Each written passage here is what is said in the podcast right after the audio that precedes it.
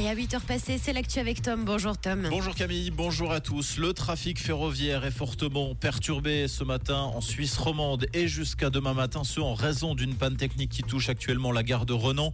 Les lignes Genève-Lausanne et Lausanne-Yverdon sont actuellement interrompues.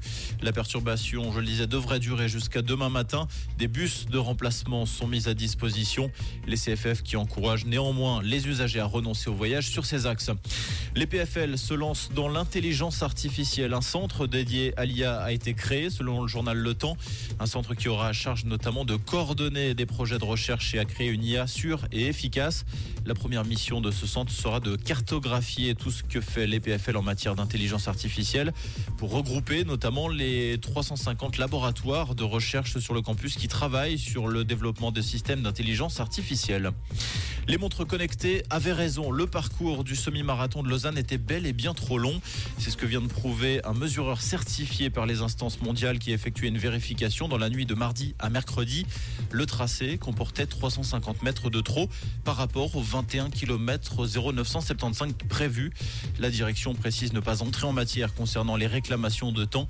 En revanche, le parcours sera corrigé pour la prochaine édition qui se tiendra le 27 octobre 2024. Fin de l'alerte à Hambourg, en Allemagne. Deux adolescents de 12 et 13 ans ont été interpellés hier après-midi. Ils avaient menacé une enseignante avec une arme plus tôt dans la journée avant de prendre la fuite. Il s'est avéré que les armes qu'ils détenaient étaient factices, des jouets selon la police allemande. L'école entière avait dû être évacuée. Près de 400 policiers ont quadrillé le secteur. Les civils et les organisations humanitaires en première ligne à Gaza. D'après l'ONU, 50 de ces installations ont été touchées par des frappes depuis la reprise du conflit le 7 octobre. En tout, 92 collaborateurs de l'Organisation des Nations Unies ont été tués par ces attaques.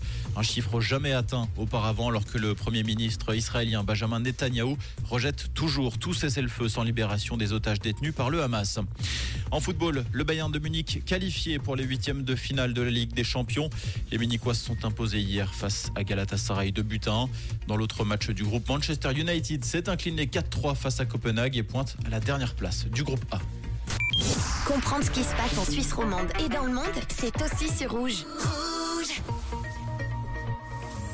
pour ce jeudi, c'est pas génial. Hein. Météo Suisse nous annonce du vent, de la pluie, un ciel très nuageux pour la journée, avec des températures qui restent fraîches. On a 3 degrés à Cortaillot, 6 degrés à Forêt et 7 degrés à Podé.